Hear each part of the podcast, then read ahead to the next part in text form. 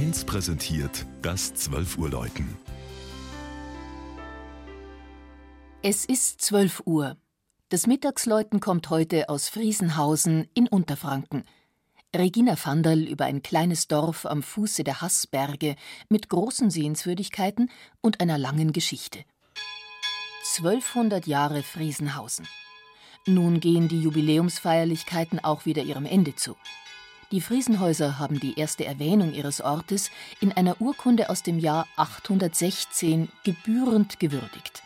Und mit Stolz gezeigt, denn welches 350 Seelendorf hat schon so viel zu bieten? Da ist zum einen in einem weitläufigen Park gelegen das stattliche Schloss mit den beiden mannsgroßen Ritterstatuen vor dem Eingang und den romantischen Ökonomiegebäuden. Ein Würzburger Domkapitular hat es sich im 16. Jahrhundert auf den Resten einer gotischen Burg bauen lassen, weil er auch wusste, wo sich gut leben lässt. Ein Geheimtipp für Kunstfreunde ist die katholische Schloss- und seit 1885 auch Pfarrkirche Marie Himmelfahrt. Architekt war der fürstbischöfliche Stadt- und Landbaumeister Josef Greising, einer der großen Barockarchitekten Frankens. Ein sehr elegantes Bauwerk. Man betritt die Kirche über das im Turm integrierte Sandsteinportal, um im prunkvollen Inneren den Willen des Bauherrn zu erkennen, der Nachwelt ein Kleinod von außergewöhnlicher Qualität zu hinterlassen.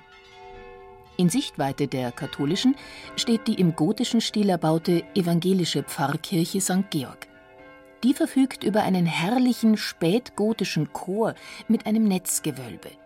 Den Flügelaltar aus vorreformatorischer Zeit verkaufte man im 19. Jahrhundert zugunsten eines aufgestockten Kirchturms, der seither den Turm von Marie Himmelfahrt überragt.